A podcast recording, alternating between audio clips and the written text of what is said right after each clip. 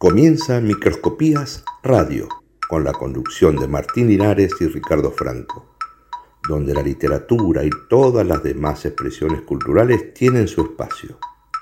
Sean bienvenidos. Hoy, hoy, hoy, mira que ya bola, la bola que rebota en la cabeza de ese niño. ¿Quién es ese niño? Ese niño es mi vecino.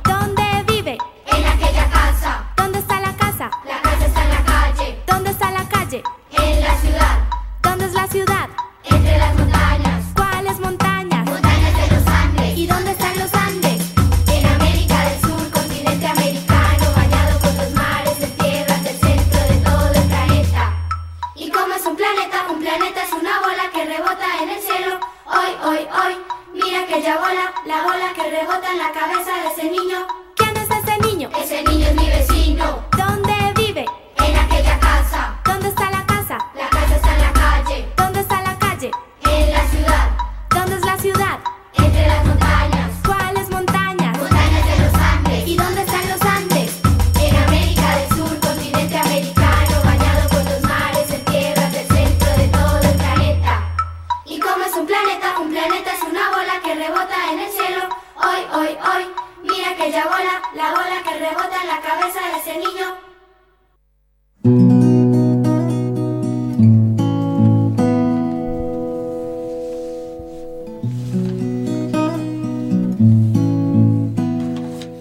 Hola, ¿qué tal? Muy buenas noches, bienvenidos todos al 53 tercer programa de Microscopías Radio. ¿Cómo le va, don Ricardo Franco? Muy buenas noches, ¿cómo está usted? Muy buenas noches, Martín Linares, ¿cómo anda? Espectacular. Una semanita nueva, Sí, mitad de semana, mitad de estamos, semana, estamos sí, sí. bien. Ya, parece que se, le estuviera terminando. ¿Sabe, s- ¿sabe qué, qué día es hoy del Eh, año? Día. Es el día número 265. Ah, mire usted. O sea que faltan 100. Diría- dirían los amigos de Crónica en su placa. Exactamente, exactamente. Estamos ahí eh, rondando la semana 38. Ajá. Estamos a un poquito más del 70 y algo de por ciento del año. Tachando- estadístico sí, hoy, sí. Estoy buscando tiempo, me faltan horas.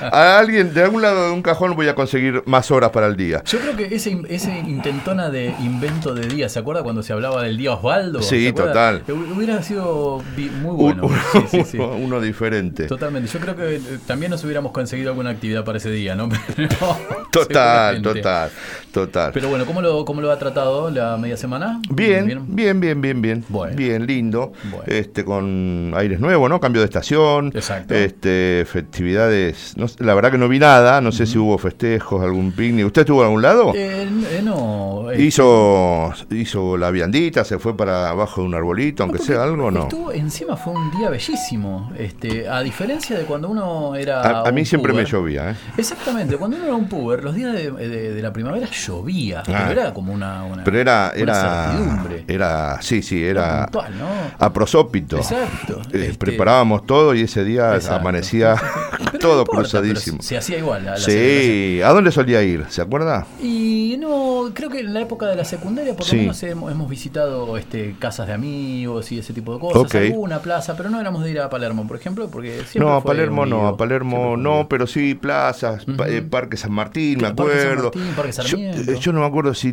eh, no, no quiero, este, si estuvieron los Cádiz, alguien, alguien estuvo ahí, Ajá. ¿eh? Cuando un, un festejo grande de primavera me acuerdo haber ido por Bien, ahí. qué. Quizás Luján, quizás algunas saliditas así. Bien, bien. Bueno, pero en una linda ocasión, este, como para, para celebrar siempre fue la primavera. así Sí, que bueno, es el. Día del Estudiante, Exacto, no hay clase, Martín, qué mejor. Exactamente. Bueno, vamos a Sí. comentar las líneas de comunicación. Por favor. ¿sí? A ver si nos quieren ubicar, ya saben, pueden este, a través de www.infoamba.com.ar. Muy bien. Sí. Ay, ya, ya tenemos saluditos. Sí. Exacto. Este, tenemos eh, en el canal de YouTube, dice usted. No, es- Ah, bueno, perdón, no lo seguí. ¿sí? Eh, en vivo estamos en Exacto, dónde? En, en infoamba.com.ar Sí. y también en la aplicación. de Infoamba, Totalmente, ¿sí? que, se escucha súper bien. Sí. Este, y en el canal de YouTube también estamos. Exactamente, En el canal Radio Infoamba. Ahí estamos también saliendo ahora a vivo.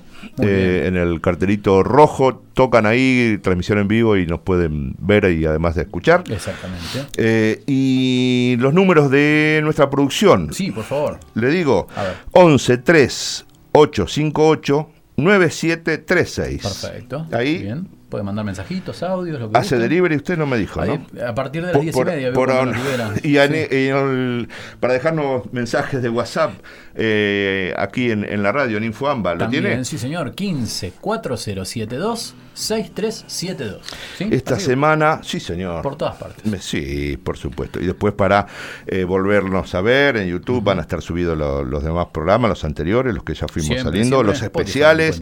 Vi, vi los especiales Muy quedaron, lo quiero bien. felicitar, quedó muy muy bonito, Muchas muy gracias, la visita de María Verónica Ramírez. Exacto, un- un- un lindo plato para, para degustar. Exacto. El que se quiera acercar es una hora, ¿no? Aproximado de, de- de conversación y de intercambio de ideas y estuvo muy bueno, Muy bueno. muy bien. Pero me intrigó la foto. La La foto. foto de presentación, ¿qué pasó? A ver si se acuerda de esto. A ver. Eh, ¿Qué es lo primero que hace una vaca por la mañana, al amanecer? Empezamos con las preguntas. No se acuerda, Pero- no se acuerda. No sé, qué sé yo. no ¿Qué es lo sé. primero que hace la vaca cuando se despierta? Sombra, Martín. Chiste de la primaria, no se acuerda, no se Claro, sí. acuerda, no Yo se no fui a la acuerda. primaria, salté derecho. De... ¿Qué- qué primaria tuvo? La vaca hace sombra. Exactamente. Está, perfecto. Y vamos a hablar de vacas entonces hoy. Sí, ah no, ¿No? de sombra. Ah, bueno. bu- Las sombras. Vamos a ir por la sombra. Las sombras, las sombras. Sí, señor. Uy, Lo asombra, que hablemos de la sombra, bueno. Pero. eh, ¿Desde dónde? ¿Desde, desde qué punto de vista nos podemos acercar? ¿Es aquello que nos sigue? ¿Es nuestra parte oscura? Algunos sitúan que es nuestra parte que ocultamos. Sí. Este, hay muchas connotaciones, muchas lecturas posibles acerca de la sombra. ¿Cómo se ve usted? ¿En, en penumbras? ¿Le gusta más la claridad total del mediodía? No, no, no, no, eh, me atraen las sombras, debo decirlo. Este, creo que más que lo que oculta, eh, creo que tiene que ver con lo que uno quizás no eh, muestra tan fácilmente, ¿no? La sombra personal. Este, si vamos a la definición de la RAE, que seguramente la vamos a traer en un ratito, Total. habla de lo opaco de la- una figura, ¿no? Algo así. Este, así que bueno, eh, es interesante para charlar. ¿La que- sombra es inevitable? ¿Nos acompaña? ¿Nos repite? ¿Nos replican todo lo que hacemos? una de las este de, de las, las de las voces que hablaban de un tipo malo, por ejemplo, era que no tenía ni sombra. Claro, exactamente, exactamente. Hay que llevarse bien con la sombra. Sí. No hay que boxear con sí. la sombra. No, por favor. Eh, eh, imagino yo que por lo menos tenía un velador en su casa y hacía sombras. Las chinescas. ¿Las chinescas o no? Nunca me salió nada. Mire, lo único que Pero podía que hacer era el perro, que Pero mire, yo y tengo una bueno, deformidad. un conejo. es una cosa. Es imposible para mí hacer algo así. Después hacemos, después hacemos, ¿Sí? si quiere apagamos y hacemos Eh, sombras chinescas. Si usted es una le, caja de le- hago un viejito mascando chicle o esas cosas. bueno, eh, ¿hay gente conectada? Hay gente conectada. ¿Quiere, quiere. Bueno, arrancar? Comentemos entonces. Tenemos a María Emilia Liedo que Sí. dice buenas noches a todos. Muy bien, gracias por estar. Madeleine Márquez. Hola Infoamba, Muy dice. bien, Marisol Schmidt también dice Muy buenas bien, noches. gracias por estar. Gracias por estar, realmente. Eh, gente que la verdad que está siempre, ¿eh? Sí, Y, por eh, supuesto. nosotros disfrutamos mucho su presencia. Totalmente. Pero, ¿le parece si vamos a ambientar un poquito con musiquita esto, Sí, como para ir claro, llevándolo? claro. Eh, déjeme contarle algo, una pequeñísima historia, ¿no? Sí. En el 1940, Ajá. este, cuando la música negra era una cuestión, eh, digamos, que estaba en pequeños lugares y no tenía una amplitud radial este, en los Estados Unidos masiva, sino que tenían sus pequeños polos, ¿no es cierto? Eh, Muy distinto a los de ahora. Exacto. Empezaron a aparecer este, algunos grupos este, eh, vocales, corales, Sí. que se reunían como en esas viejas imágenes del tacho de este que tenía algo Fuego. que- fuego, exactamente, Sí. se acercaban por el frío. Y eh, siempre empezaron a aparecer tonadas, muchas veces tenían que ver con cuestiones de la guerra, otras no, pero se empezaron a trabajar mucho más las voces, hasta que de alguna forma se empezó a armar un nuevo sonido musical, una nueva vertiente que se le llamó doo-wop. ¿Sí? Porque eran eh, eh, dos de las, este, por decir, onomatopeyas ¿sí? Sí. que más se utilizaban en esa forma, ¿no? Whoop, whoop, ¿no? Entonces el doo-wop pasó a ser una, una forma musical en la cual eh, se- por lo general eran cuartetos. Juegos que vocales, ¿no? Eran, exacto, exacto. juegos vocales. Arreglos. este, con un tenor que Sí. sobresalía y después había este, distintas este, Los, vocalizaciones. los ¿no es cuartetos clásicos que uno Exacto. se imaginaba. Los de Bing Crosby, por ejemplo, Sí, cantando las canciones navideñas Sí, y todo ese tipo de cosas, sí, sí, tienen que ver con eso. Y en un momento Sí.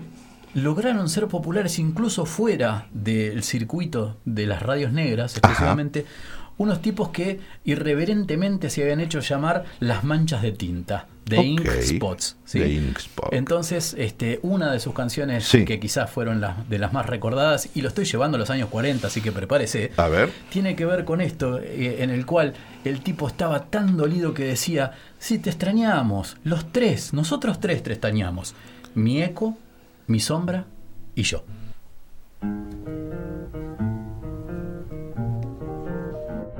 We three, we're all alone, living in a memory. My echo, my shadow, and me. We three, we're not a crowd. We're not even company.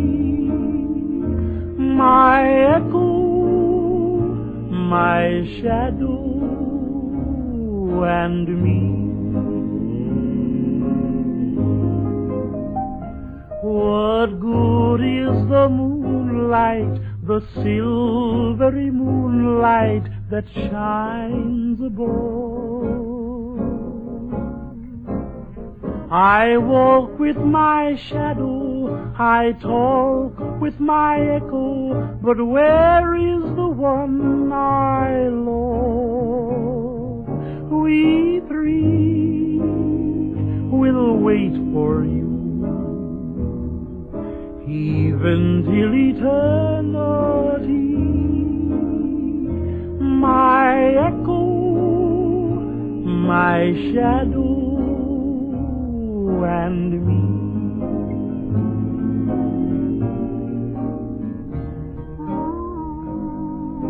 We three, we're all alone. Seem like we're living in a memory. That's my echo,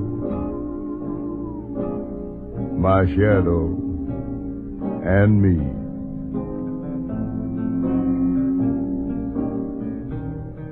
We three, we ain't no crowd. Fact is, we ain't even company. That's my echo, my shadow, and me. You know, I've been wondering, what good is the moonlight? That silvery moonlight that shines way, way up above. Yeah, I walk with my shadow. I talk with my echo. But where is that gal that I love?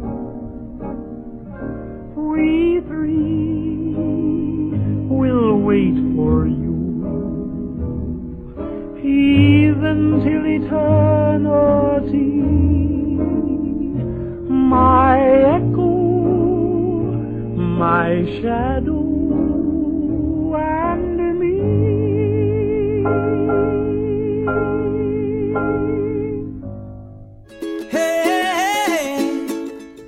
Eh, querido oyente, feliz primavera les desea Microscopías Radio.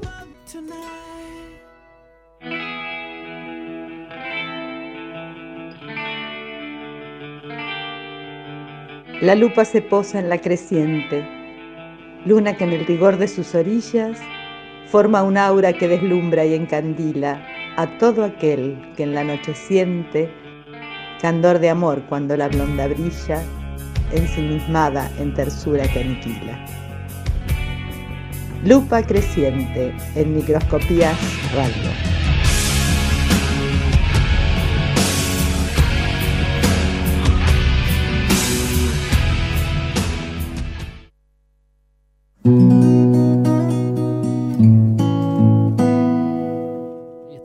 Esto es Microscopías Radio, como bien decía la voz de Liliana Bianco. Y eh, hablábamos de la sombra, ¿no? Sí. Y qué mejor que ir primero al, al mataburros, como decía la abuela. Vamos a buscar a ver qué dice A ver. este, ¿Cuál es la Eh, definición? exacto, vamos a de definir Exacto. un poco la idea, a ver qué Exacto. dice. Dice sombra, imagen Sí. oscura que proyecta un cuerpo opaco sobre una superficie al interceptar los rayos de luz. ¿Sí? Por Sí. ejemplo, la sombra del árbol cubría casi todo el jardín. Esto dice la RAE.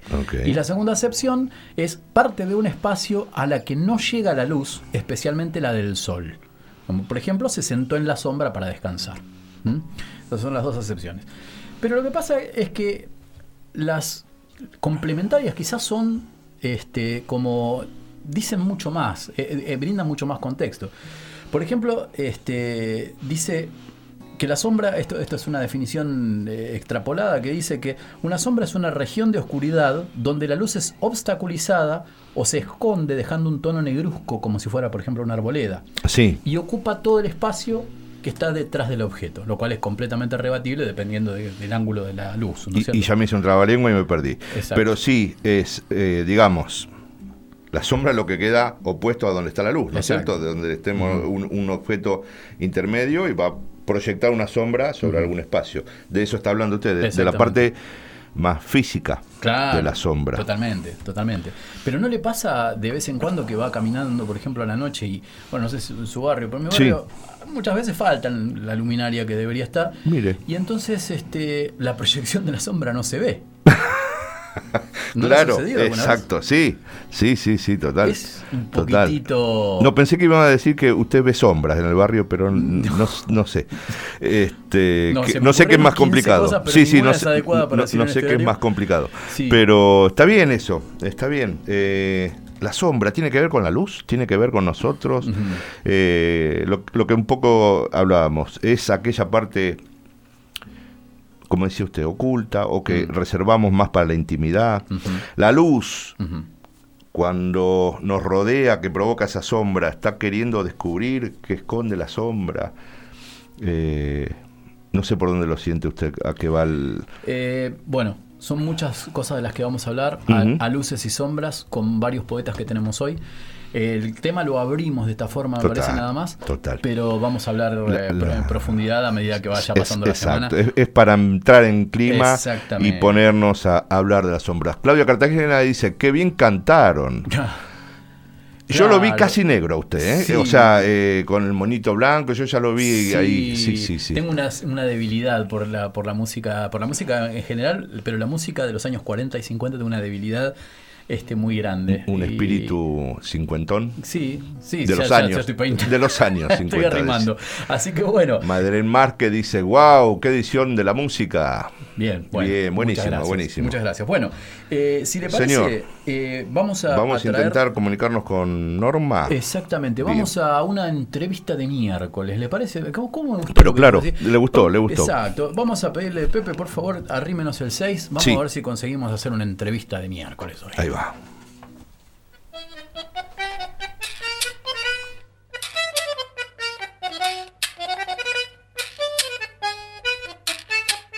Nada mejor que una buena conversación. A partir de ahora comienza la entrevista de miércoles en Microscopías Radio.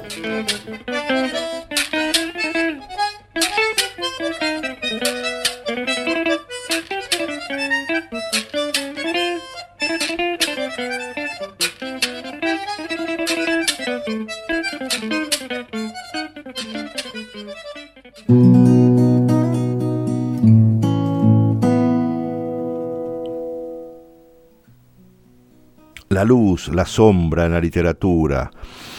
El símbolo de la luz está ligado al descubrimiento de lo profundo de la realidad y al mismo tiempo un poco a su creación. La luz como símbolo se mueve entre el descubrimiento, el encuentro, la sorpresa, la revelación y la creación de algo que siempre resulta nuevo. Esas novedades están ligadas a nuestras oscuridades, nuestras, nuestras cavernas mentales y vamos a ir descubriendo de a poco lo que está sucediendo detrás de las sombras. La sombra representa el lado oscuro de nuestra personalidad, dice alguien allí por la metafísica, donde se esconden los instintos más primitivos de nuestro pasado evolutivo y los aspectos rechazados por nuestra mente. La sombra personal es la parte psíquica de nuestra personalidad no asumida por nuestro consciente social predominante.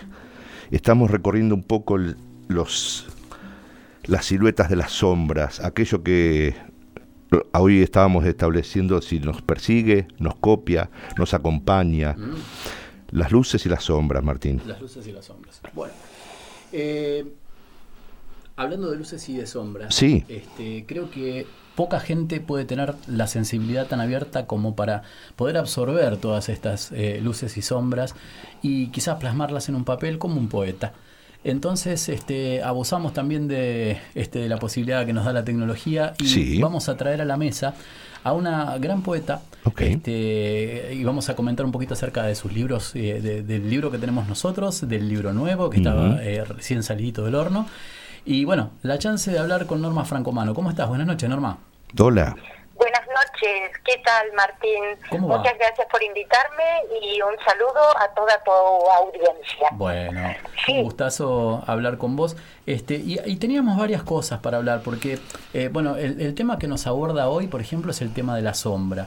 Y nosotros en la presentación decíamos esto, ¿no? Eh, eh cómo eh, a veces el, poeta tiene que, rebuscar entre los lugares no, no tan habituales este, y traer esa, eh, esa, esa imagen y que muchas veces es dolorosa. Eh, dentro de un ratito vamos a escuchar algunas poesías tuyas que tienen que ver también con esa con esa cuestión oscura que a veces trasciende ¿no? al, al, humano. este, ¿qué, ¿qué, nos contás de esto antes de, de presentarte? Bueno, yo creo que todos evidentemente tenemos nuestras sombras, pero creo que en, el poeta, en el escritor en especial, en quien decide eh, abocarse a esa profesión, estas sombras, son un poco persecutorias y ah. necesita exorcizarlas a través de la literatura, si es un escritor, o a través de cualquier otro arte. ¿Verdad? Ahora, yo creo que hay una forma de exorcizarlas que me parece que es mm, que puede ser bella, ¿no? Y salir de la oscuridad a la luz. Tal cual. No me gusta el regodeo en la oscuridad. Bien. Esto me parece absolutamente negativo y que no le aporta nada a la sociedad. Bien. Entonces, digamos, eh, de alguna forma es necesario este, volcar este espacio opaco del que hablábamos inicialmente este, y darle quizás una sonoridad distinta, una, una belleza que, que por ahí no tiene en sí misma y mostrar la sombra con, con algo más. Claro, o sea, eh, transmutar el dolor. Bien. Transmutar el dolor en belleza. Bien. Lo oscuro en luz o ir hacia la luz. Y para eso uno tiene que buscar y rebuscar en su interior para eh, desentrañar las razones por las cuales está esa oscuridad. Bien, como función y eso es un viaje. Es un viaje. Yo creo que todo escritor y todo artista en general hace un viaje hacia adentro de sí mismo. Bien. Y va sacando como, como pedazos, retazos de su vida, los va sacando, los va llevando a la luz y con ellos va haciendo algo bello que sirve a la, a la humanidad, a la sociedad. Bien, mira, bien, bueno. Eh, Norma, eh, nosotros tenemos la, fortuna de, tener un libro que hemos, eh, del cual hemos hablado este, en varias ocasiones con Ricardo, este, porque recurríamos, ¿no? Es, un, es uno de esos libros a los que uno relee, este, y yo lo supe tener un buen tiempo conmigo, que es Las musarañas. Es, creo que tu primer libro de poesía, si no, no me equivoco, tu primer poema. No, no, no, ya son varios. Mirá que ya tengo mm, como 15, 16 libros, los cuales Acabo de, acabo de cometer el gaf más horrible que podía hacer. Ese es el primero al que accedí yo, entonces te pido disculpas. No, lo que pasa es que por ahí es el que vos conocés. Claro. Está. Eh, yo escribí dos libros de poemas antes de venirme a vivir al oeste. Ajá. Y después, cuando llegué, escribí eh, Catalina rompió el silencio. Bien. Después escribí un libro que tiene doble entrada, que se llama Mar Adentro y las cuatro estaciones. De un lado es Mar Adentro, del otro las cuatro estaciones. Después de ese, si no me equivoco, viene Las musarañas. Bien. Eh, en cuanto a poesía, ¿no? En, el medio hay dos libros de cuentos Exacto. y por último, este año saqué una novela, que sería la segunda, eh, la segunda, porque la primera fue una novela que tenía eh, su primera parte, que era una novela, y la segunda y tercera partes en otro eh, tomo, en otro libro.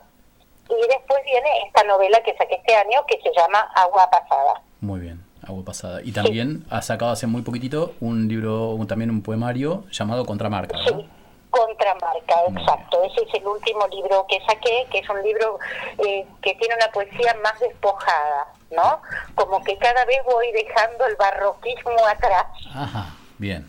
Bueno, Norma, ¿cómo estás? Soy Ricardo, mucho gusto. Sí, ¿qué Eh, tal, Ricardo? Estamos evidentemente desactualizados en cuanto a la producción tuya de libros, pero me gustaría mucho saber en qué andas ahora, en estos días, en qué estás este, incursionando en la literatura. Mira, eh, tengo cuatro proyectos este, mm, en los que estoy trabajando. Estoy trabajando en una novela que por el momento lleva el título de Oeste y tiene que ver con las mudanzas, con los domicilios eh, que uno va teniendo en la vida y bueno, como que yo recalo finalmente en el oeste, bien. ¿no?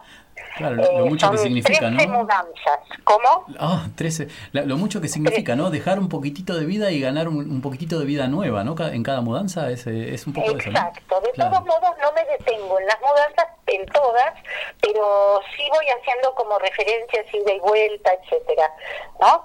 Eh, ese es un libro que, bueno, está casi terminado. Bien. Estoy trabajando en eso con eh, mi coordinador de taller individual, que es Sebastián Olazo. Muy bien. Bárbaro. Que ha sido prologuista también en algunos de, los- de tus libros. En ¿no? algunos de mis libros y es un íntimo amigo mío y además es mi ahijado de bautismo. Ah, muy bien. Muy bien, muy La familia todo es mejor. Norma, te propongo, si, si te parece bien, que escuchemos un poquito que, o que le hagamos llegar a la gente un poquito Qué bueno. este, tu decir, ¿te parece? En esta, Perfecto. En esta eh, digamos, esta lucha que tenemos nosotros por intentar que eh, se llegue con la propia voz del poeta, ¿no? exacto, la, la- la exacto. palabra. Así que si te ¿Querés parece... pasar lo que está grabado o querés que Sí. yo lea ahora uno de las musarañas? Va- Vamos un poquito con lo que está grabado y seguimos después eh, charlando este, de, Perfecto, los demás. cómo no. Te pido el 7. Gracias. Ahí está, vamos a ver. Seguimos en Microscopías Radio, un sentimiento que nos vincula. En la frontera ruso-letona. Las aves no tienen fronteras. No hay faisanes aristócratas, ni mirlos fascistas, ni calandrias revolucionarias, ni gorriones lúmpenes. Sobrevuelan la tierra sin banderas, sin nacionalidades ni ciudadanías. Se desplazan en una oración alada, con un único idioma de gorjeos libertarios. Latvia desconfía. Rusia tiene ojos en la espalda. Era por la tierra, no cabe duda. Tanta guerra, tanta muerte, tantas lágrimas, esfuerzo, pérdidas, sangre, casi siempre por la tierra, por ese espacio al que todos tenemos derecho. Es por la tierra. Unos mucho, pocos tanto. Muchos poco, casi nada. Ni oportunidades, ni una mano amiga. Yo tengo, tú careces. Me duele la diferencia. Me afrenta mi tenencia, me ofende tu carencia. La tierra no entiende de escrituras y dominios, acoge sin mirar a quién, solo se da, otorga, no es culpable, no sabe de propiedad privada. Te duele tu carencia, te ofende mi tenencia, te intriga la diferencia. La tierra renace cada día con el primer rayo de sol. Duerme después del ocaso el sueño de los justos. Estás escuchando Microscopías Radio.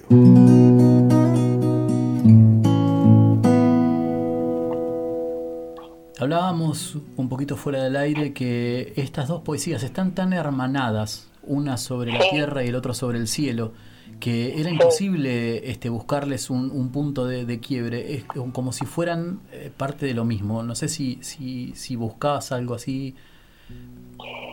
No, simplemente eh, es como un pensamiento que me acompañó, porque te digo, el de la Tierra lo escribí este año, a principios de este año, ¿no? Sí. Y lo escribí acá, en, en mi casa. Bien. En cambio, el otro lo escribí en Rusia, Ajá. La de los pájaros.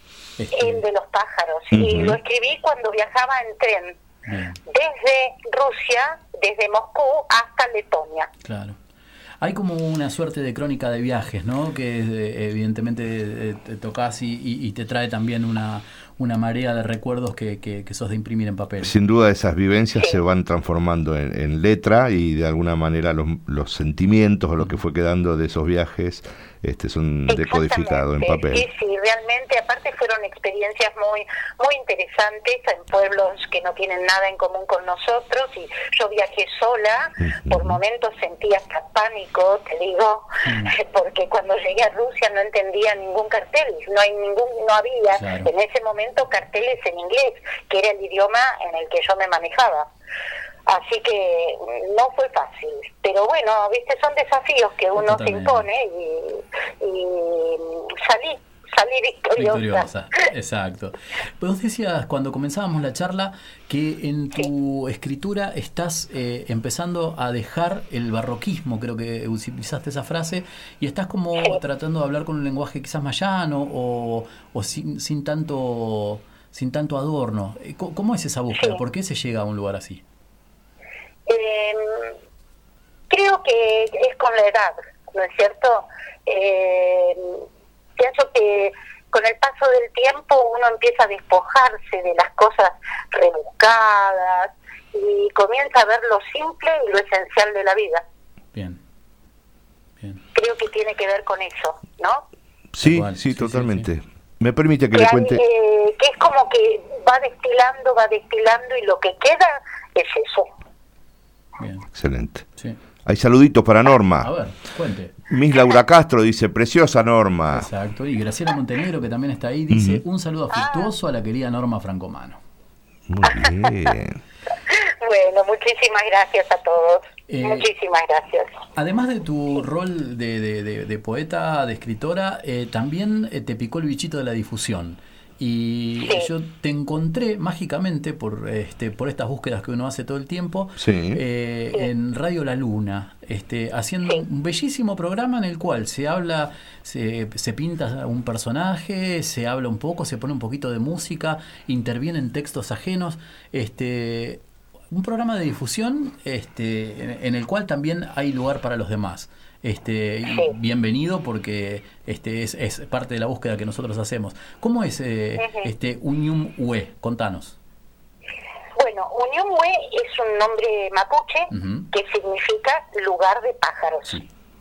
Cuando me mudé al oeste lo eligió mi escribano en ese momento, que además era antropólogo, y buscando en un diccionario, yo le dije, busca un nombre que tenga que ver con los pájaros, porque cuando llegué mi jardín estaba lleno de pájaros. Y así fue el nombre que le puse a mi casa. Después, cuando me di cuenta de que yo misma podía eh, editar mis libros, le puse ese nombre a la editorial. Bien. Y eh, después de editar mis libros, empecé a editar libros para otros, eh, sin fines de lucro. ¿eh? Lo hago simplemente como un servicio a la comunidad. Perfecto. Y un día Patricia Dorado me invita a su programa. Yo ya había estado en varios, así como con ustedes, que me habían invitado en distintos lugares. Y mm, realmente me sentí muy bien en el programa y sentí que era algo que yo quería hacer. Bien. Entonces estuve diseñando un programa este, que era poner escritores de cada país. Y empecé con el Martín Fierro, José Hernández, Ujú. Argentina. Bien. Y después pasé al Uruguay con Benedetti, eh, con Neruda, Chile y así sucesivamente. Pero a medida que fui avanzando por los países, me di cuenta de que no sabíamos nada de esas geografías Claro. y de esa historia. Entonces empecé a ponerle eh, datos sobre la cultura, la historia, la geografía, Bien. la música de cada país. Bien. Y así di la vuelta al mundo. Bien, Duró cuatro años y medio cuatro años. ese proyecto. Qué bien. Cuando terminó, que hice un, eh, eh, tres programas para finalizar.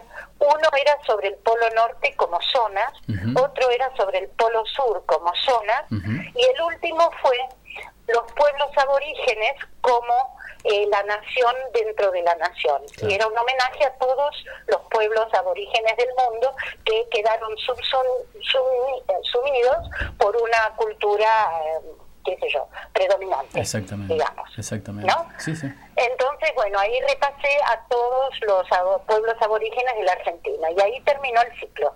Bien. Y empecé un ciclo dedicado a la literatura argentina. Y dije, bueno, vamos a desempolvar a los escritores que uno leyó de, en la infancia, en la adolescencia, que oyó hablar de ellos. Y bueno, empecé así con este y ya voy por el programa número, este viernes va a ser el programa número 11 del Muy segundo ciclo. Muy bien. Si yo me detuve Mirá en un vos. programa, yo conocí Sí. con un programa sobre Marechal, Ajá. este Ah, sí.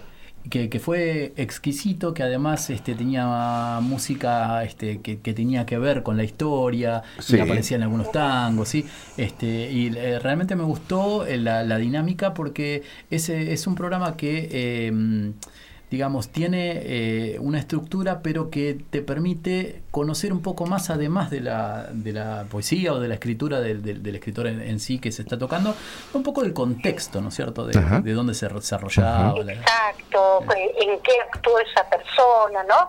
Eh, me pareció interesante hacer eso. Y yo cuando pongo música en estos programas, voy recorriendo los viajes y los desplazamientos de cada escritor. Exacto.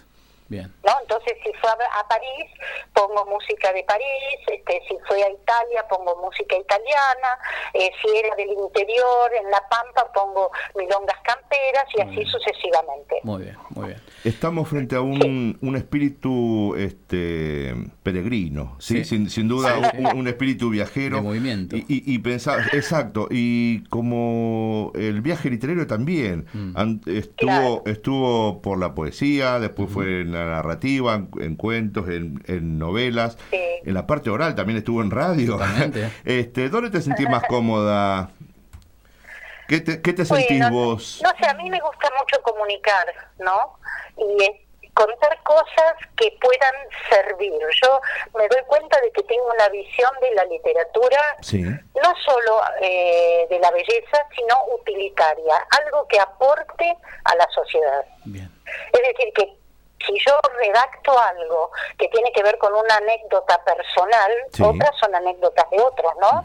Que me han contado, vivencias de otras personas, pero cuando son mías, eh, no es para ensalzarme yo, sino para que eso que yo viví le sirva a otro. Bien. Bien. ¿no? Y que además el otro se sienta identificado, porque yo creo que a muchas personas nos pasan cosas parecidas. Tal cual. La parte social, en definitiva, que tiene esto, ¿no? Este, Sí. bien. Sí, así que te digo que escribiendo me siento bien Bien. y en la radio también me siento bien. A veces se me hace pesado como a cualquiera, tengo mis días, Tal ¿no? cual. Hay días en que uno está más inspirado. digamos. Exacto. Tal cual. Pero bueno, es, es la búsqueda, eso el, nun- nunca se llega de la misma forma a todos los lugares, ¿no es cierto?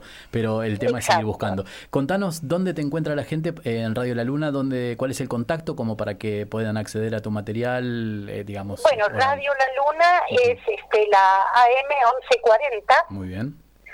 los viernes a las 3 de la tarde. Muy El bien. programa dura 55 minutos. Perfecto. A ver, Perfecto. a ver si, ¿no? si Eh, era competencia nuestra los viernes. pero no, no es porque me pagan, sino que eh, yo invito a esta gente y, y les promociono sus actividades, pero no, no tengo nadie que me este, sponsoree, digamos. Eh, sí, mire, eh, la verdad que eh, la, la plata está tan peleada con la cultura, doña Norma, mire, se lo digo así. Exactamente. Bueno, pero el tema es, es- es seguir estando en esto. Eh, señor. Queríamos, este, antes de cerrar, que nos cuentes un poquito, este, no te vamos a pedir que leas hoy por una cuestión de que se, nos han desbordado los tiempos, pero vamos a Sí, presentar, eh, vamos a presentar un poquito eh, de tu último poemario que es Contramarca. Este, contanos que eh, si hay alguna intención de presentarlo, si ahora con el tema de la apertura estás pensando en otros, en otros ámbitos. Bueno, mira, la novela Agua Pasada la presenté por Zoom, Sí. pero yo quisiera presentarla en público y es la idea que tengo con la Biblioteca Popular de Ciudad Jardín, que Bien. es casi siempre donde presento mis cosas, bien, y ahí presentaría los dos libros Bien. juntos. Ah, perfecto, Esa, perfecto. esa es la idea que tengo, Bueno. presentar Contramarca y Agua Pasada. Muy bien. Bueno, allí estaremos cuando nos, nos digas en la queridísima Biblioteca de Ciudad Pero Popular claro. de Ciudad Jardín, donde hemos sido más que una vez anfitriones y, Total. y, es un lugar hermoso. Sí, Bueno. tal cual. Y ahora ellos están eh, festejando un aniversario. Sus 20 años. No me acuerdo que cuántos años. Sí. Entonces van a hacer toda una serie de eh, presentaciones, Totalmente. homenajes, etcétera. Totalmente, 20 Hermoso, años, sí. hermoso. Así que bueno. Sí. Bueno, Norma, este, te agradecemos muchísimo por este tiempo de haber estado con nosotros. Este, y vamos a, si te parece bien, vamos a dejar, eh, vamos a dejarte con unas poesías este, de tu nuevo libro Contramarcas. ¿Te parece? Bueno, muchísimas gracias chicos. ¿eh? Un Muy gustazo. bueno el programa. Bueno, Muy gracias. amable, gracias. Un gustazo para nosotros. Bueno, Hasta luego. Este, prácticamente un, un, un estreno, un estreno sería, ¿no? Porque Sí, un libro sí. que ha salido hace muy poquito, porque no tiene presentación todavía. Pruebe, deguste. Ahí está. ¿Sí? Y Ahí está. después iremos. Estás escuchando Microscopía Radio, un sentimiento hecho de papel. Esta vigilia en el silencio nocturno ilumina los recovecos, las opacidades, los pensamientos difusos, aclara dudas, reduce misterios, apacigua temblores ancianos, invita al manto piadoso del olvido. Entonces amanece.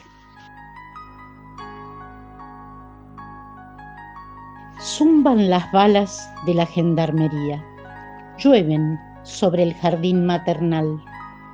Los niños juegan con los casquillos durante los recreos. Estás escuchando Microscopías Radio.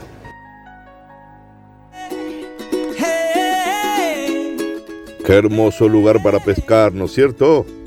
Eh, lástima esta lluvia inesperada. Eh, bueno, continuemos con Microscopía Radio.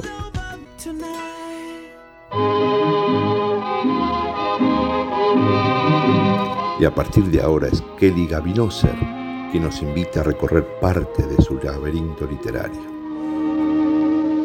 Des yeux qui font baisser les miens, un rire qui se perd sur sa bouche. Voilà le portrait sans retouche de l'homme auquel j'appartiens. Quand il me prend dans ses bras, qu'il me parle tout bas,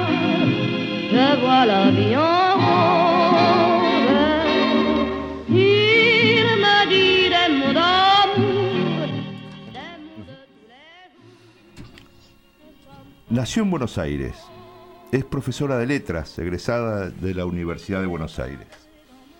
Ejerció la docencia universitaria en la Universidad del Salvador como profesora titular de la gramática española, lingüística general, seminario de literatura argentina, taller de escritura, taller de corrección, taller de semiología y análisis del discurso. Es, es docente fundadora de las cátedras de teoría literaria, narratología, lingüística y semiología de la carrera de formación del escritor, del EMAC. Prologuista, asesora lingüística y literaria, correctora, coordinadora de talleres, coordinadora de talleres de escritura literaria y no literaria. Pero ¿sabe una cosa, Martín? Kelly Gavinoser vive en y con la poesía. Y hoy vamos a intentar develar algo de, de su escritura como poeta. Ahí está. Hola Kelly, noches. buenas noches. ¿Cómo estás, Kelly? Hola, buenas noches. Pasaron el curry y justamente el curry es una mezcla de todo un poco. Y no sé qué cosa es. Ah, pero es riquísimo. Eh, sí. Que condimenta cualquier Eh, eh, plato. E hicimos un recorte. Eh, ¿Te reconoces en todo eso? ¿Te define de alguna verdad manera? que es muy difícil reconocerse en palabras, Eh, pero más difícil es reconocerse en hechos. Exacto. Bien, bien. Ay, ay, Y ay. nosotros, de, puro irreverentes que somos, nomás te presentamos como la diva y todo. Ponemos eh, eh, eh, ahí dice Marisol Schmidt, qué emoción cuando comienza a sonar Edith Piaf. Ya saben que Claro, está llegando, ¿entendés? se aproxima a nuestra diva que es Kelly, Exactamente. pero hoy en rol de entrevistada. Exactamente. ¿Sí? ¿Le Así parece que bien? Hoy, hoy le vamos, usted se guarda las ideas de sus preguntas Sí. que hoy va a cobrar usted. Hoy, hoy va a responder preguntas, Kelly. Bueno, la verdad, la verdad, Sí. que me alegra mucho hacerlo, porque es tratar de ver si tengo alguna conciencia mínima de mí misma. Exactamente. Buen Lo ejercicio. pongo, lo pongo en duda. Bien. Bien. Bien. Eh, ¿Qui- ¿Quiere romper el, el hielo? Ah, sí, vamos al hueso directamente. Vamos, dele. Eh, Kelly trabaja el lenguaje, lo destrabaja, lo vuelve a arreglar, lo acomoda, lo sutura, le pega un golpe, lo destartala, lo vuelve a unir y saca un texto. Sí. Las, las significancias que tienen los textos de, de Kelly son bravísimos, complejísimos. Muchas veces tienen juegos de palabras, muchas veces tienen esta necesidad del que lee de realmente estar atento. Eh, claro. Porque uno tiene que volver tres renglones arriba y decir, "Ah, acá. Me tropecé con algo y no lo entendí y vuelvo a, a- a releer el... Por lo general no son textos para leer de madrugada. ¿sí? Uno tiene que estar con las antenas puestas. Sí, señor. ¿Es así, Kelly? A ver, a ver. Por todo lo que están diciendo, estoy descubriendo algo. Es, esos textos que son hacer, deshacer, re- rehacer, ¿m? y ver si sale algo de eso, tiene que ver con el tema de hoy. Me, me parece que son las sombras mezcladas con alguna lucecita que quiere saber qué pasa. Bien. Entonces, para mí, justamente las sombras son lo más positivo que existe en el universo. Bien. La sombra. Incluso es nada más ni mal, nada menos que profundidad. No es la oscuridad destructiva. No es el infierno. Es la contracara de la luz. Bien, bien. Ahí va. Sospecho que te gusta penetrar en las sombras e, e ir viendo qué es lo que aparece. Eh, a la hora de escribir, yo no sé, es pregunta, porque es, es prejuicio si no. ¿Sos de, sentarte, este, que, la, que la idea te, te sorprenda trabajando? Cuando vos tenés algo, lo, lo volcás directo en papel y después vas uniendo distintas ideas. ¿Cómo, cómo haces? ¿Un poco de todo? Un poco de todo. Por ejemplo, cuando aparece, incluso para esas tertulias riquísimas de la SADE, que, que aparecen con frasecitas que tienen un nombrecito que no voy a decir, y me provocan, dije, caramba, la provocación es la sombra que pide la luz de lo que está dentro. A favor o en contra. Ori- orillera o profunda. Claro. Entonces, en- entonces el mundo es una provocación para la palabra. ¿Mm? Y qué felicidad llevarla contra. Es morbosa esa felicidad. Sí, pero es Pero qué necesaria. divertida. Claro, pero es necesaria, ¿verdad? O sea, hay que, hay que repensar muchas veces la actitud propia o eh, incluso el contexto en el que uno se mueve y ver hacia dónde calcula que está yendo el mundo. Creo que es una cuestión de repensar todo el tiempo y es un gran ejercicio, me parece, hacer trabajarlo desde el lenguaje, ¿no? Pero qué bien. No solo es repensar. ¿Qué es cultura? Cultivo. Y el cultivo del lenguaje. Y esa riqueza que tiene especialmente el castellano. No el español, porque el español no existe. Es, es un curry de lenguas. Y, y de evolución de lenguas. El castellano. Qué riqueza. Y qué bueno es recobrar Quevedo, Góngora, por ejemplo. Para darse cuenta cómo crearon a partir de y cómo recrearon. Y recrear es crear y seguir adelante. Tal cual. qué maravilla. Y qué pérdida hoy, qué pérdida hoy tan grande mm, de todo lo que hace a, a lo que está dentro de los diccionarios, que nunca podemos abarcar. Qué bien. mm, Y que empobrece tanto el pensar. Está desapareciendo el pensar, Mm. junto con el sentir. Y la desaparición de los vocablos tiene mucho que ver también con eso, ¿no? Y, y el sentir tiene con eso de, de la escritura en poemas y, y- y- y pensaba un poquito, este, Kelly, vos te gusta mucho, mucho eh, jugar con las palabras y, y ver qué es lo que este, va, va apareciendo de, de esa tirada de- del hilito, ¿no? Del imaginario y ver sacando eh, qué es lo que sucede de ahí. Eh, sos indudablemente eh, poeta. Hoy es- estás por ese lado, estás ¿en qué estás como escritora? ¿Estás incurriendo en otros géneros? No, yo pienso que el ser poeta es abarcar, abarcar todas las posibilidades que tiene eh, eh, la poesía y la música, la poesía y la música, poiesis, crear, recrear de nuestra querida lengua. Y puede estar en un ensayo, en una definición matemática, filosófica, lógica, lingüística, literaria, etcétera, etcétera, etcétera. El- la búsqueda poética es la búsqueda de, de un futuro. Cambian las formas y los contenidos se recrean y tienen que crecer y dignificarse. Justamente lo que falta es la dignificación de los con- contenidos a través de las formas. El trabajar. Las formas Sí. y, la, y las formas, estamos entrando en la marginalidad de la marginalidad, en sentido negativo. En lugar de descubrir las sombras como algo profundo, como los arcanos creadores, que significa museo, mm, con todas las lucecitas. Mm. Si no existiría la sombra, no existiría la luz. Completamente. Entonces darle sentido positivo a la palabra sombra y no sentido negativo.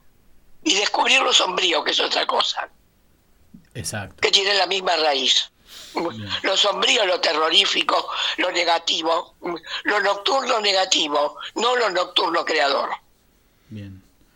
¿Y vos crees que... a- Sí. Sí, te quería preguntar si a, a través de la, digamos, de la complejidad de- del lenguaje y de, y de todas estas este, formas este, que no tienen nada que ver con lo que hablábamos antes, por ejemplo, del barroquismo, ¿no? Porque Sí. este, la utilización de vocablos que, digamos, eh, despierten los sentidos no necesariamente tiene que ser cuestiones cargadas este, o adornadas o lo que sea. Eh, ¿Vos crees que eh, para No, que haya... un momentito. Sí, a ver.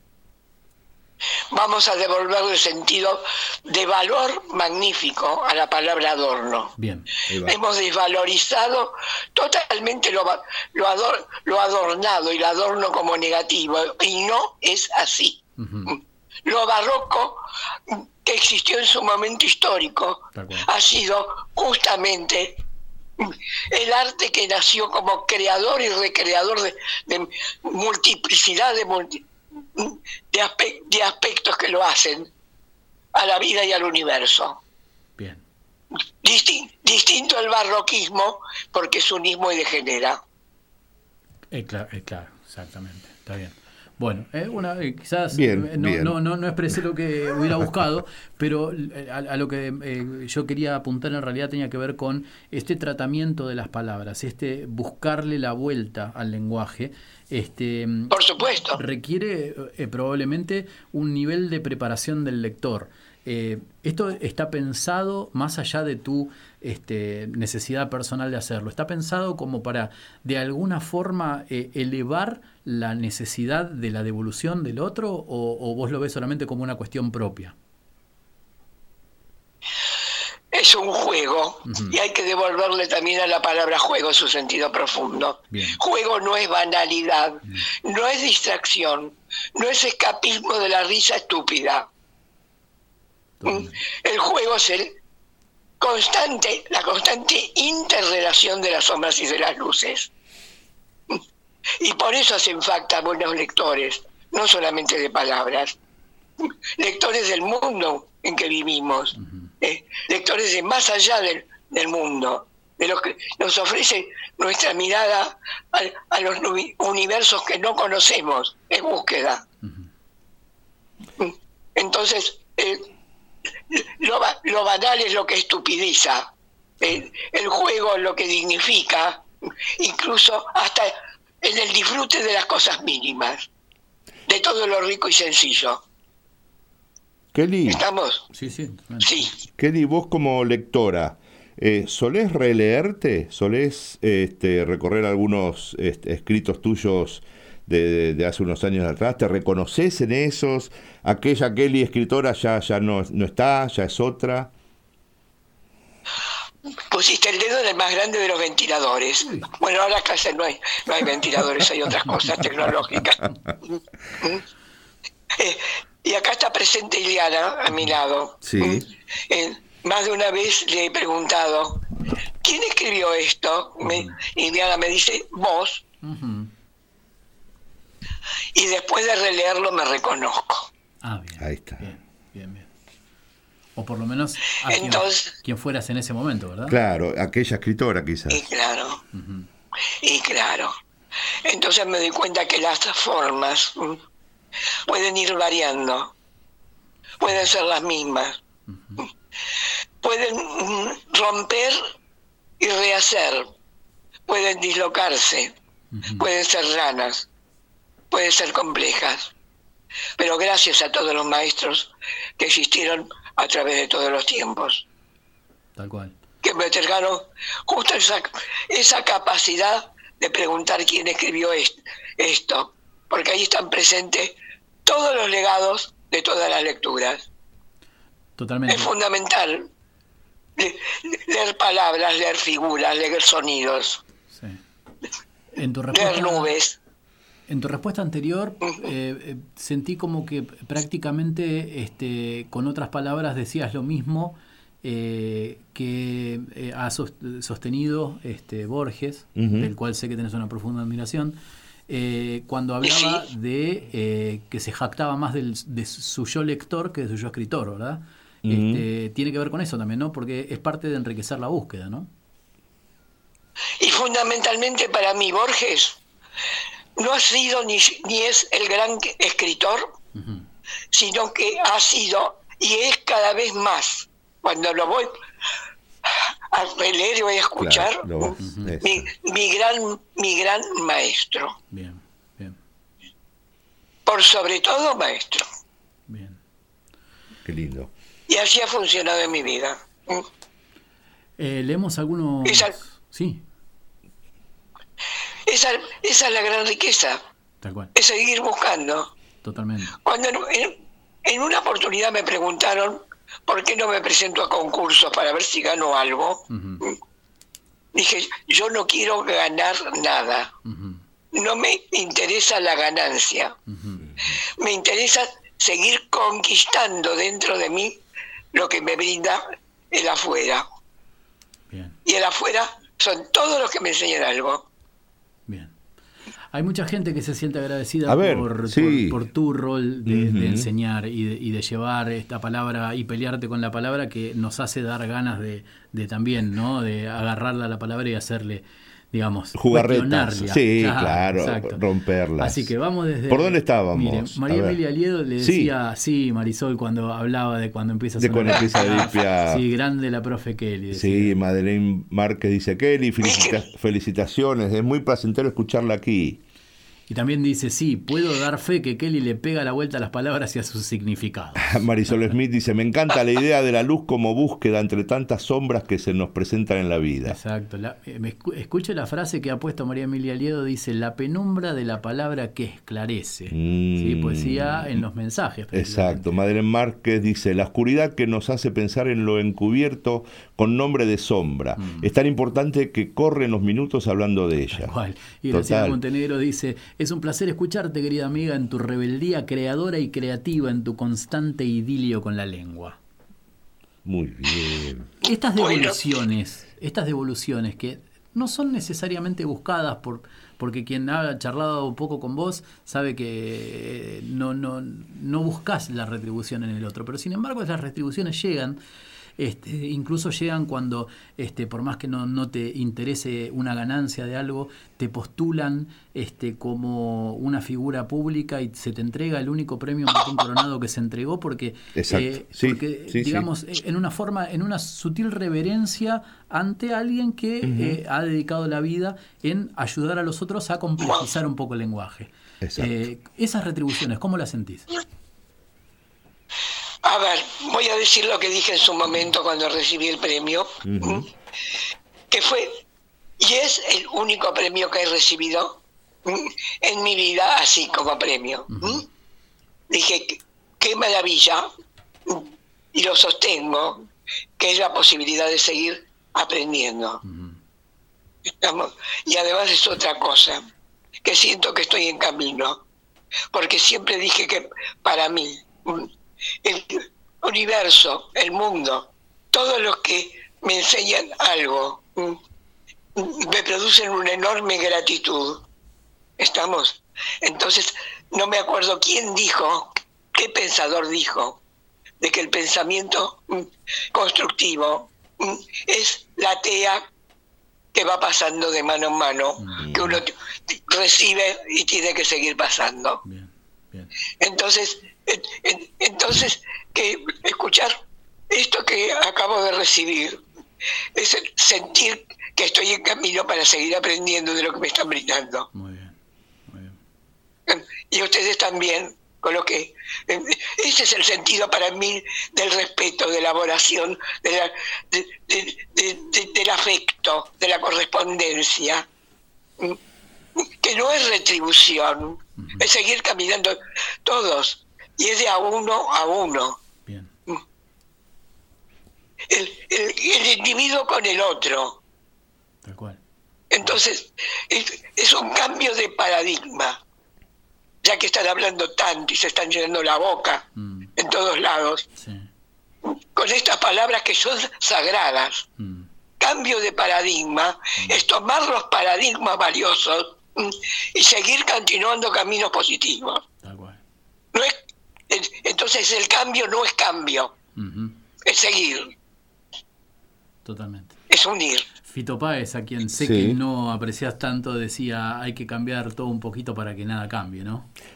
Ha- hablando de Pero eso, de, de, ah, hablaste de formas, de fonemas, de sonidos. eh, te imagino, te imagino poniendo palabras en, en la hoja cuando escribís eh, poemas como notas musicales en un pentagrama. Eh, contanos un poquito vos de, de tus sonidos, Kelly. ¿Qué, qué, qué música te agrada? ¿Cuál eh, solés escuchar algo en particular? Eh, ¿Sentís eso que, que la- eh, los poemas tienen esa musicalidad indudablemente y esa, esas formas donde nos hacen jugar un poco la mente, los sentimientos? Pero me estás creando un gran problema, Ricardo. Qué provocador, vuelvo a decir la palabra.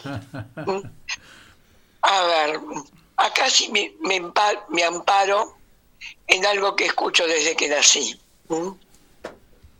Así que nací con Bach. Ajá. Es lo, que- es lo que me ponían, incluso me decían mis padres cuando era muy chica, y después dije basta de Bach. Eh, he recuperado a Bach y una parte de Bach para poder continuar a partir de las sonor- sonoridades históricas, no solamente occidentales, sino las búsquedas de todo lo que hace a ritmos que se van superando a sí mismos constructivamente. Mm. A la descarga de energía, no quiero, no acepto, soy unilateral con la descarga de lo negativo.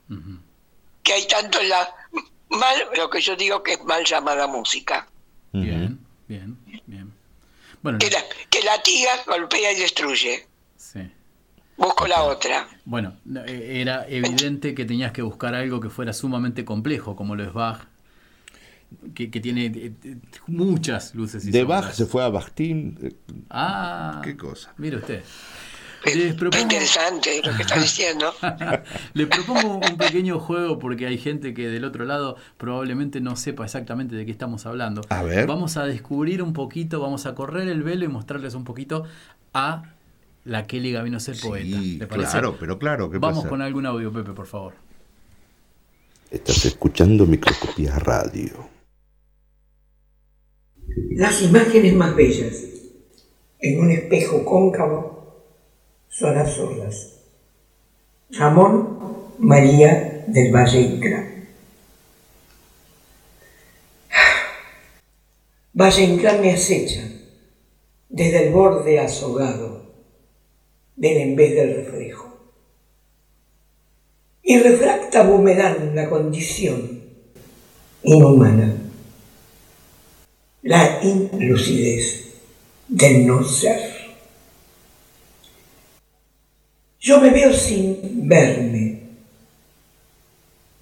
de frente y enfrente, de un él esperpéntico, el que me mira como otra diversión del creer que no soy la que no, que soy la que sí, que estoy y no estoy, no quiero, no quiero ser la que sí. Laberinto de sin Ariadna.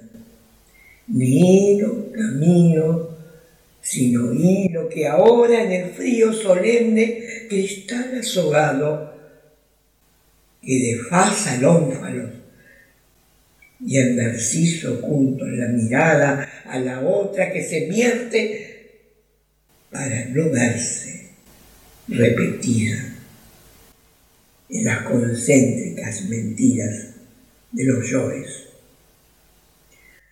Ya no creo en la falsa verdad de los espejos.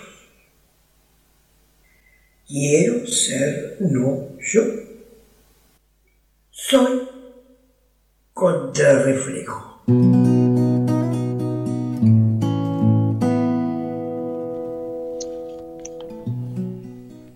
Contrarreflejo. Sí, señor. ¿Una suerte de sombra, Kelly? Qué bien, gracias. ¿A cuántos tengo que agradecer hoy en esa correspondencia? A mi querida maestra Graciela Montenegro, a mis queridas amigas alumnas, mm, Marisol y María Emilia, a Martina, Ricardo, a la que tengo acá al lado, que dice ser hija mía y nos peleamos todo el día. y nos correspondemos. Y a cuántos otros, que si no nombro, pero están. ¿Mm? Sí, contrarreflejo, por eso con el tema busqué este poema.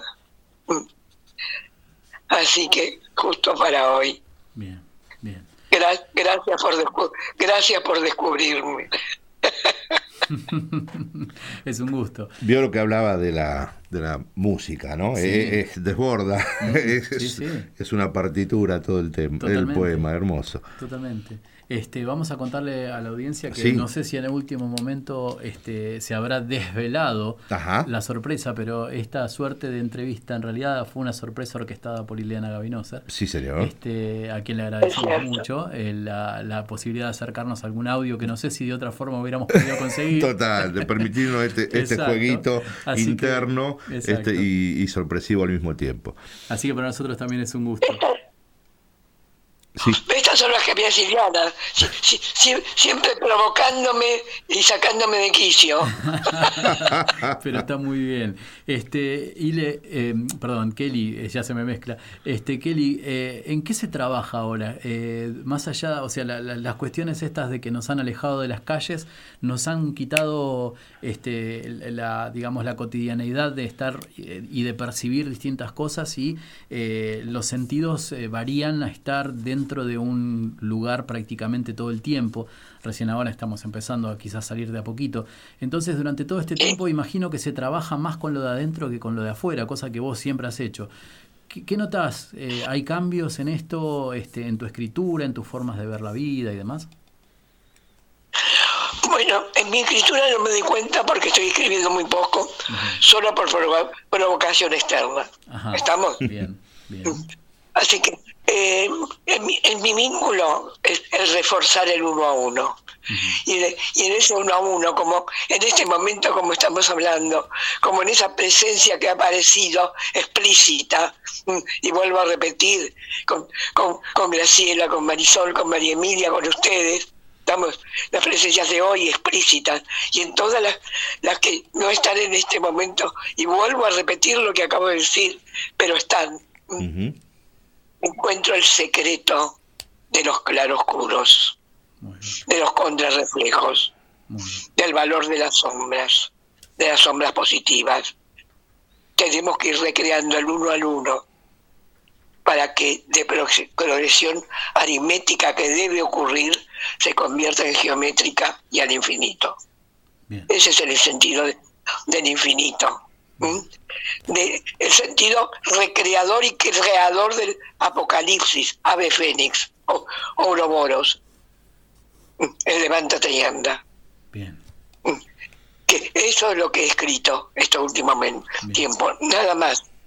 Es una necesidad después de este ostracismo. Trayendo una palabra Mm. que de, de alguna forma empezó a ponerse de moda o empezó a tomar mucha importancia, la palabra resiliencia quizás, ¿no? Indudable, es una palabra que gracias a Pichon Rivière, que, que, que también ha sido un hombre culto, que se quedó en las sombras, con grandes valores y grandes búsquedas, y tergiver- tergiversado y desnaturalizado por todas las escuelitas al, al respecto, así que me permito la crítica positiva de lo negativo. Muy bien. Está muy bien, perfecto. Buenísimo.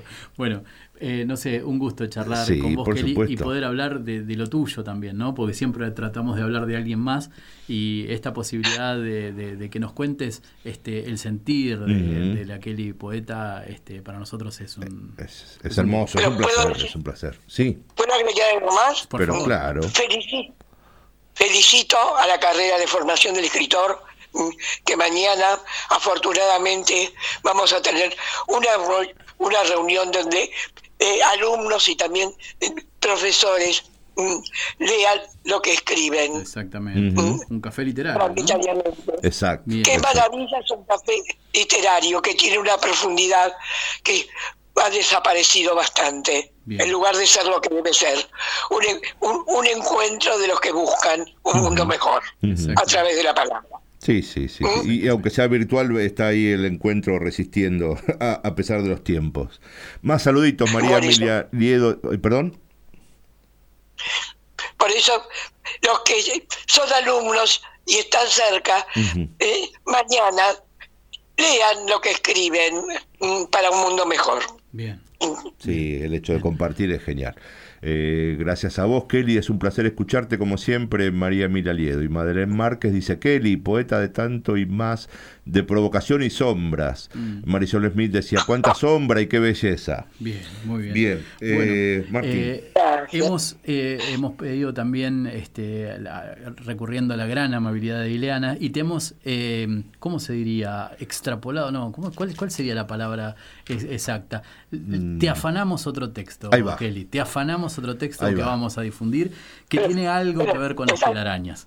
Así Bueno. que, si te parece, con eso nos despedimos eso. agradeciéndote muchísimo Sí, por supuesto. esta charla. A, a ustedes, a ustedes todos. Dale. un abrazo. Seguimos la semana que viene. Que Gracias. Kelly. Vamos con el 14, por favor. telarañas tejiendo sortilegios. ¿Qué son sino los laberintos cínicos del tiempo? Urdiendo espacios que son además símbolos, que atraviesan las edades todas, que encrucijan las auroras con las negras nubes, que artilugian tempestades, que renuevan a sus hechiceres tardíos.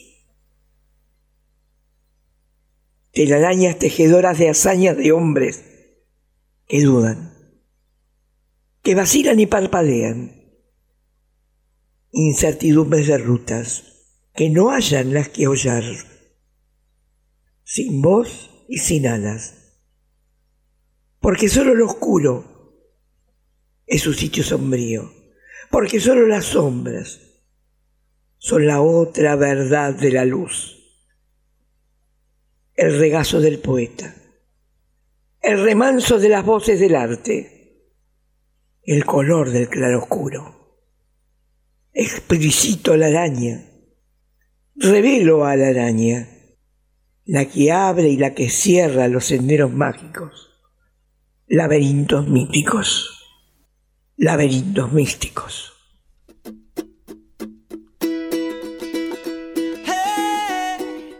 Llegó el momento de darle una nueva mano de pintura a su casa, ¿verdad?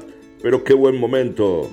Mientras tanto, sigamos disfrutando de Microscopías Radio.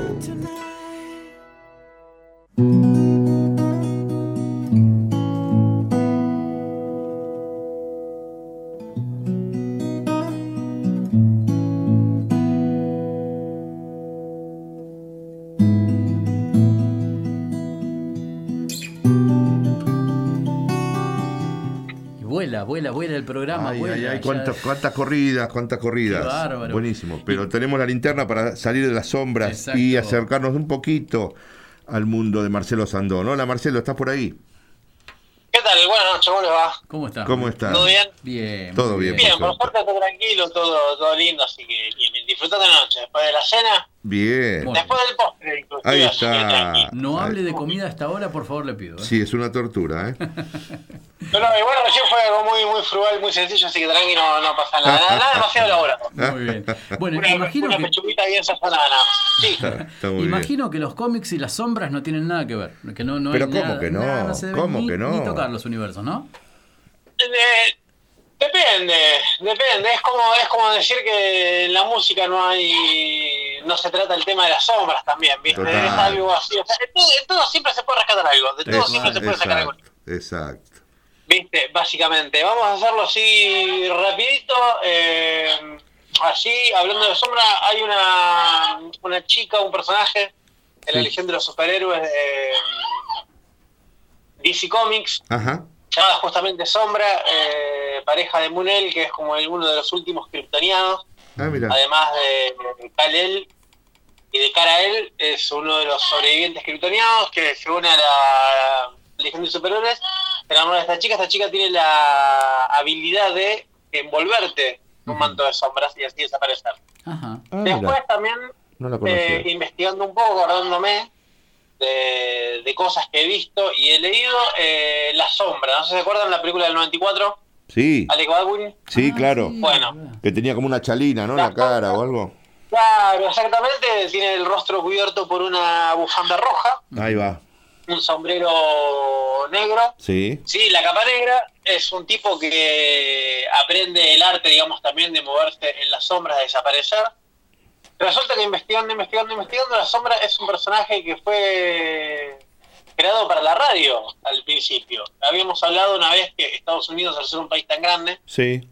¿viste? y al tener un broadcasting, digamos, al tener eh, la televisión y la radio siempre para unir un país tan enorme, sí, había muchos productos que nacieron de la radio y después fueron pasados al papel o la televisión. El caso de Superman, de los superhéroes. Ujú. O por ahí salían en cómic y después tenían su radioteatro. Bueno, con la sombra pasó lo mismo.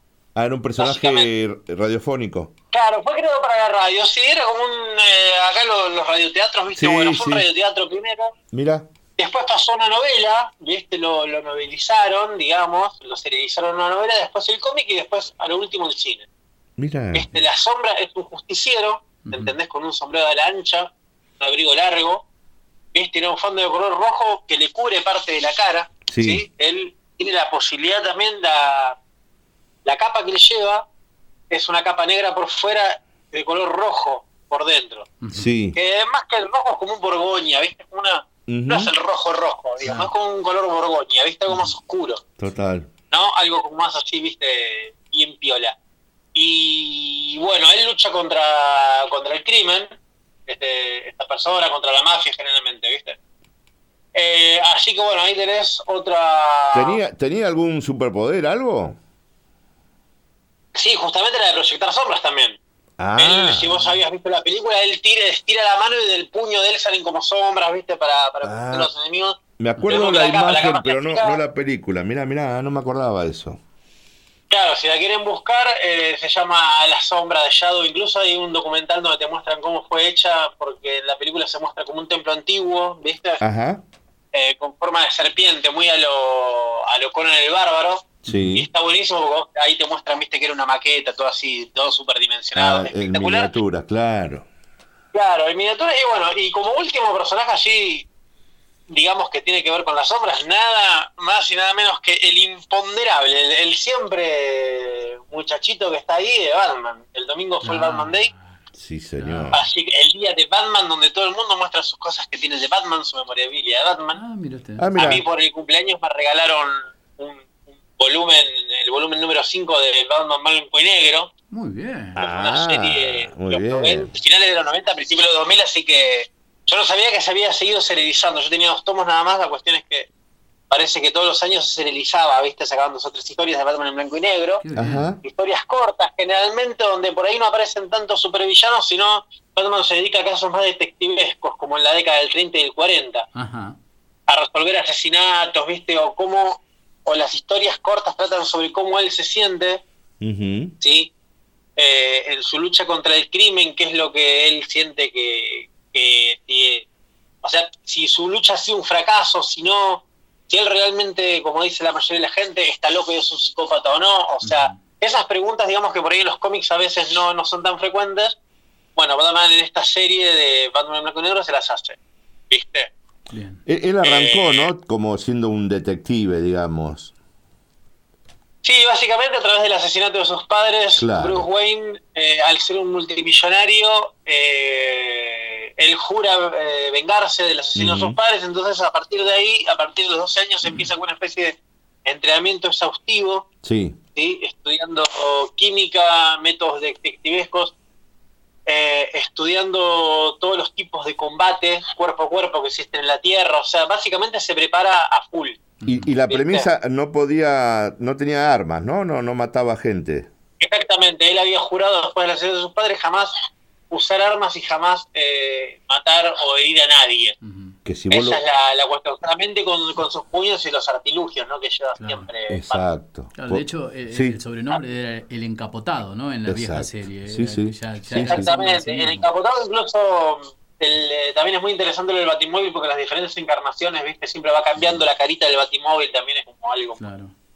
muy piola. Y él, bueno, él se convierte en un murciélago justamente porque caminando por la mansión Wayne, él encuentra una catacumba abajo de la mansión y ahí eh, lo atacan los murciélagos, digamos, hasta que él se acostumbra a la oscuridad y se acostumbra a los murciélagos, entonces dice, bueno, ¿qué, qué inspira más miedo en la gente? Los murciélagos porque se mueven de noche. Al ser ciegos, ¿viste? guiarse por el sonido, claro. ese ahí va a ser tu símbolo, y ahí adopta, por eso adopta el murciélago en el pecho. Ahí tenemos algunos personajes que, que se mueven en la sombra. Sí, sí, impresionante. Y, y eh, todo, todo ese iconografía, ¿no? De, bueno, Ciudad Gótica, ni hablar, de, de, de lo... Como Barton también lo reflejó, muy, muy en penumbra, ¿no? Muy Sí, lo que oscuro pasa la es que ciudad. Ciudad... Sí, igual eso también fue una cosa muy eh, a propósito de DC, porque si vos ves Metrópolis, por ejemplo, Metrópolis es una ciudad súper iluminada. Ah, a mira. diferencia de Ciudad Gótica que vive como una especie de neblina Exacto. y bruma permanente. Eso también se hace a propósito para para que vos veas la diferencia que hay entre Superman y Batman. Superman es un personaje mucho más luminoso. Más luminoso, exacto. Sí. Claro, eh, aparte eh, es el típico chabón que hace todo bien, por eso se dice que Superman es el último Boy Scout, porque es como el, el niño mimado de América, Mirá, ¿viste? Es como el americano, el americano ideal, digamos, el tipo honesto, viste, que Batman incluso varias veces le dice a Superman que a diferencia de él, él no tiene prurito sin infringir la ley para lograr eh, su cometido. Digamos, ¿viste? Esa es la diferencia, la gran dicotomía que hay entre Batman y Superman, la luz y la sombra.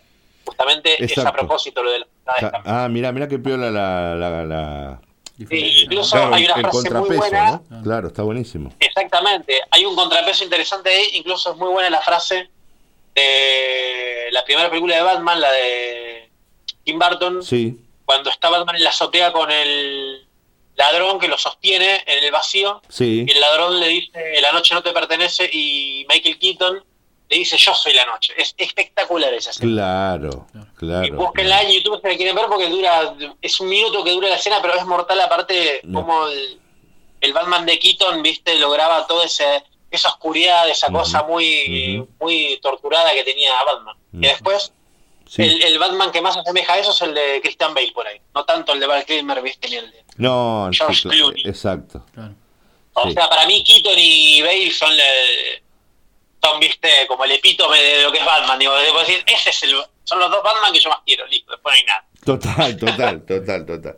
Después de eso no hay nada. Así que, bueno, ahí tenemos algunos Sí, sí, total, total. Bueno. Buenísimo. Sí, sí, realmente. Este, bueno, vamos a volver en algún momento, vamos a pedirte que nos grabes alguna cosita puntual, porque te, te dejamos muy poquito tiempo hoy, este, para que No, nos cuentes. genial porque incluso hasta tienen dos minutos todavía así como para Ujú. despedir. Así que chicos, muchas gracias como siempre por el espacio y nada, los quiero mucho y bueno, estamos hablando la próxima.